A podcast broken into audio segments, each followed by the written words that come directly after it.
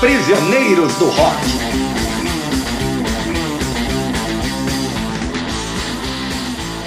Prisioneiros do Rock está de volta. Christian, Jair e Felipe estão aqui para comentar um disco que está comemorando 40 anos. Disco da semana. O álbum de estreia da banda californiana Dead Kennedys. Muito bem, Dead Kennedys é uma banda que há, há algum tempo aqui, há pouco tempo, né, no Brasil, foi alvo de uma, de uma polêmica. A banda vinha se apresentar no Brasil, uma, uma parte da banda, né, já sem o vocalista Jello Biafra. E aí houve um cartaz feito que provocou uma certa polêmica. A banda acabou refugando, não se apresentou no Brasil né? E aí a produtora resolveu processar a banda, enfim, altas polêmicas recentes aí. O pessoal que gosta de rock e música deve lembrar que isso aconteceu, acho que ano passado, ano retrasado, é, aqui em Plagas Brasileiras.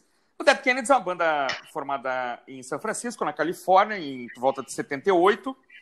É, segundo um crítico da época, uh, abre aspas, quando a gente pensa que os nomes de banda já atingiram o, o, o ponto alto do mau gosto, me aparece uma banda com esse nome, Dead Spirits. Né?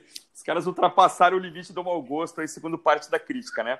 E a banda era formada é, pelo vocalista Jello Biafra, com o Klaus Florid, é um nome de ficção, né, nome fictício na, no baixo, o East Bay Ray na guitarra, um cara chamado Ted na bateria, que depois trocou, enfim. Finalmente a banda, depois de algumas alguns singles, é, acabou conseguindo gravar o seu primeiro álbum, é, chamado Fresh Fruit for Rotten Vegetables, uh, lançado em setembro de 80. Um disco de hardcore, que alguns vão, vão, achar que é um disco de punk, outros vão falar em hardcore, em punk rock californiano, que seria diferente do punk rock inglês, né? O disco chama muita atenção, na minha opinião, por Três motivos. Vamos lá. Primeiro, é a, a voz absolutamente peculiar do cantor Jello Biafra. Você não tem paralelo, assim, eu, eu, diria que ele, ele influenciou muita gente, né? Se você pegar o Billy Joe Armstrong do, do Green Day e ligar numa tomada, provavelmente vai soar desse jeito. Se você pegar o Marcelo Nova, por exemplo, do Camisa de Vênus, são os dois mais próximos, assim, que eu consigo é, chegar, mas mesmo assim o Jello tem um vocal muito forte, uma, uma, um timbre de voz muito característico, né? quase que inconfundível. O peso do disco também é um disco rápido, furioso. Né? A banda não tem medo de tocar em temas polêmicos, como a situação do Camboja, críticas políticas, né? a extrema-direita norte-americana, em Califórnia, Uber Alice faz uma paródia com o hino da Alemanha, né, que é Deutschland über alles. Über alles é um termo alemão que significa acima de tudo, acima de todos. A gente ouve falar isso aqui no Brasil também de vez em quando, né? Isso acima de tudo, isso acima de todos e tal. É, coincidência, Cristian, só coincidência. É. Os caras ainda fazem uma, uma cover de Viva Las Vegas, que foi gravada pelo Elvis Presley. Então, assim, o disco é conhecido por essas músicas em geral, Kill the Poor, California River Alice e Holiday in Cambodia mas é um disco muito divertido, assim, o lado A, por exemplo, eu considero um lado A perfeito, músicas ali de um minuto e pouco às vezes, é, When You Get Drafted, Let's List the Landlord, é muito legal.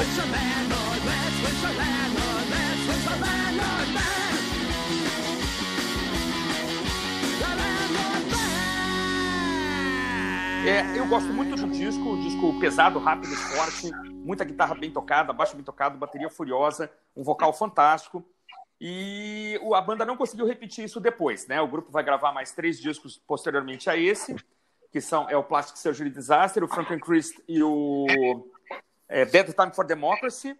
Mas, embora haja algumas músicas boas, um disco inteiro legal como esse a banda não fez mais. Depois o Biafra saiu e o trio remanescente continua se apresentando contra o vocalista.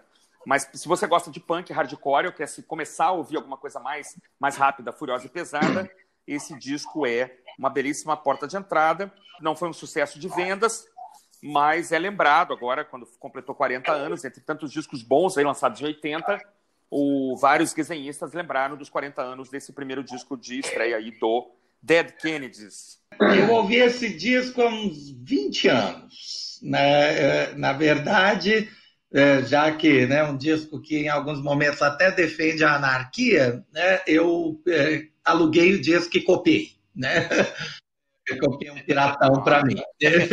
e né, desenterrei o piratão e fui ouvir de novo. É, dá para dizer que o Gelo Biafra é, no entendimento atual da palavra, ele é comunista.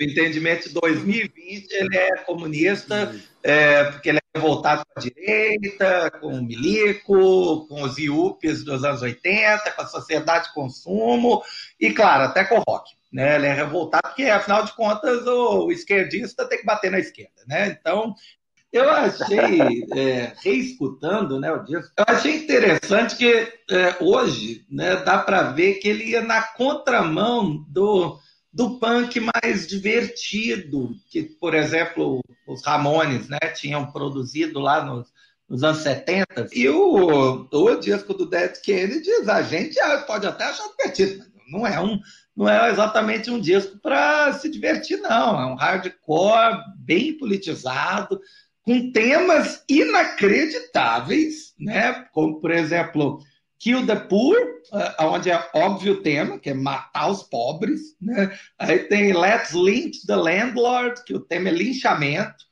Drogas, né? onde a música chama Drug Me. Né? Violação de privacidade, que é Stealing People's Mail. Hoje em dia, sei lá, seria né, olhar o WhatsApp da, da namorada. Extermínio infantil, né? Tem uma música chamada I Kill Children, Guerra Química, né? Golpe militar, Holiday, Holiday Cambodia, que é a música provavelmente mais conhecida, né?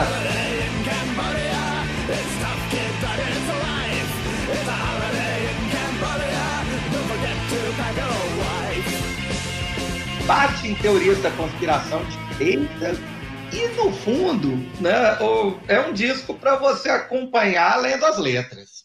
Eu acho que as letras ah. elas se destacam muito, elas, elas, se destacam mais que a música. Em alguns momentos eu achei até que a música atrapalhou as letras. Assim, não é exatamente o, o estilo de, de, disco que eu gosto, não, mas é um, é um disco fundamental, né, respeitável eu, a qualidade técnica da gravação não é estupenda, mas acho que tem a ver né, com o estilo anárquico que a banda queria mesmo. Acho que não era para soar limpinho, né, é, bonitinho mesmo, não. Era para soar sujo, agressivo, e nisso eles são muito bem sucedidos. Eu concordo com o que você falou, Cris. É praticamente toda banda que veio depois, com uma pegada punk mais pesada, com certeza tem alguma inspiração nesse, nesse disco, sim. Ah, a primeira coisa para falar sobre os Dead Kennedys é, é curioso ser uma banda de São Francisco, a terra dos hippies, né? É verdade. Onde surgiu o movimento beat, surgiu o movimento hip, mas que também já era a terra do punk e do hardcore até antes do Dead Kennedys. Dead Kennedys é uma banda de segunda ou terceira geração ali da cena local e também é a cidade do Green Day, que a gente comentou aqui outro dia. Dez anos depois apareceria lá em São Francisco o Green Day, é, revisitando o punk. Eu acho que é, que é um disco de punk, sim, é um punk tardio, o que é uma coisa muito interessante, porque no Reino Unido o punk já estava sendo deixado de lado, o Clash já não fazia mais punk, o The Jam não fazia mais punk, uhum. Sex Pistols já tinha acabado, já tinha surgido o Public Image, que também é uma sonoridade completamente diferente. Verdade e eles ressuscitam um punk muito raivoso, muito acelerado, que é o marco do, do começo do hardcore, que é um gênero que sai do punk, justamente por ser mais rápido. E eu acho que essa diferença está no fato de eles serem músicos melhores do que a primeira geração do punk. Os caras tocam melhor, todos eles. Então eles conseguiram colocar esse som com mais peso, com mais potência, com mais dinâmica. As letras realmente são um ponto forte aqui, são recheadas de, de muitas provocações, muito sarcasmo, muito humor negro, muita ironia, até passa do limite algumas faixas como Kill the Children, acho que já viram uma piada de mau gosto, uhum. mas Kill the Poor é sensacional, a ironia da letra, a, ironia de Holiday Cambodia também é sensacional, porque ele fala do, do, do menino rico da, da, que posa de esquerda nos Estados Unidos, mas que ele não sabe o que é a vida de verdade. Né? Então ele deveria conhecer, passar um feriado no Camboja para ver o que é realmente é, lutar realmente, pelo, assim, é, pelos o que oprimidos. Aconteceu lá, o que aconteceu lá no Camboja no, durante o Pol Pot, né, foi uma, foi uma coisa furiosa, assim, né? Foi realmente né, uma, uma, um, um desvio ali completo, né, de um, de um pensamento que se poderia chamar de esquerda, né, assim. Enfim, é, tanto que ele fala do Pol Pot claramente, né, no, no na música. Sim, né? ele, ele termina repetindo ali como um mantra, né? Pot. Exatamente, exatamente. É, California Uber Alice também é uma, é uma outra música de ironia pesada, porque ele pega o Jerry Brown, coloca na letra que ele é um fascista zen. O Jerry Brown era um cara, um hippie, né, que foi pro governador mais novo ali pela Califórnia, né, mas que ele falava que era um fascista zen. Ele era tão radical nas suas ideias que ele acabava indo contra as liberdades individuais, contra o bem-estar da população em geral, para pregar o que ele acreditava.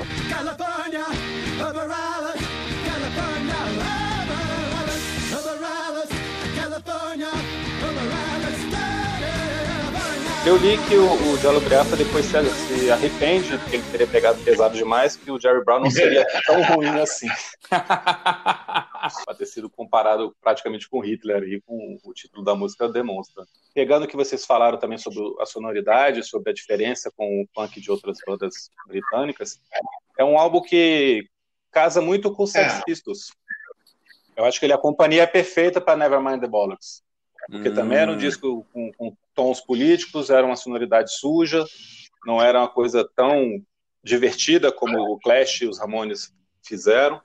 Então ele seria um, um marco do punk californiano, como o, o disco de estreia do Sex Pistols foi para o punk em geral. Eu acho Ah. que o, o melhor paralelo sobre o Dead Kennedys em relação à cena brasileira é o Ratos do Porão. O Ratos do Porão Hum. começa com uma Hum. banda punk e se transforma numa banda hardcore, Sem dúvida. muito influenciado sem pelo dúvida. Dead Kennedys, né? Sem dúvida.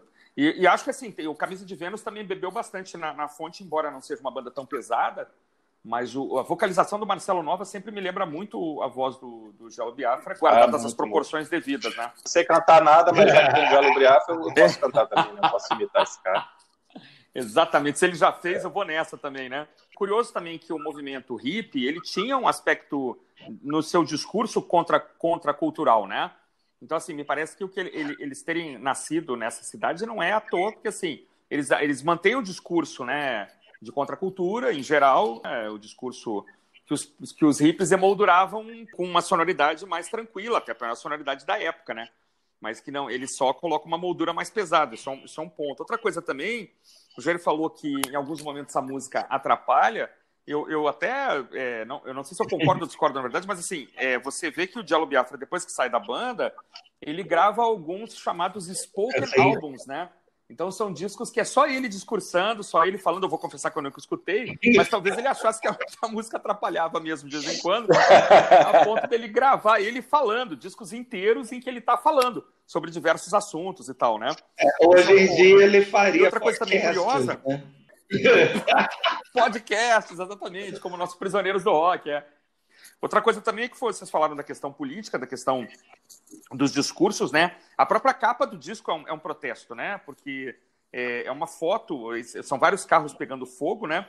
E é uma foto de um, de um protesto que chamado White Night Riots, né? Foi uma série de eventos violentos é, que aconteceram entre a comunidade gay depois do julgamento do assassino daquele Harvey Milk, né, que era um político abertamente, abertamente homossexual, e o assassino pegou um julgamento assim, uma pena bem leve e tal. É, ele não foi condenado em, em assassinato em primeiro grau, né, que seria o crime mais, é, a pena mais grave, né? Isso gerou uma noite de protestos na da comunidade gay que, segundo dizem, não se via desde Stonewall, né, que é aquele protesto lá do final da década de 60, né, 69, eu acho. E esses carros pegando fogo tinham sido é, incendiados pela comunidade é, gay americana que estava muito revoltada com o julgamento leniente, digamos assim, do, do assassino do Harvey Milk.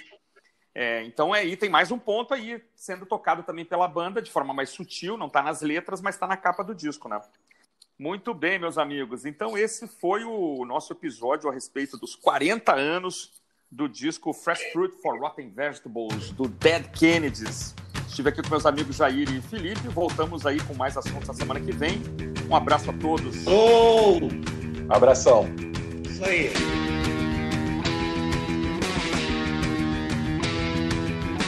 Prisioneiros do Rock.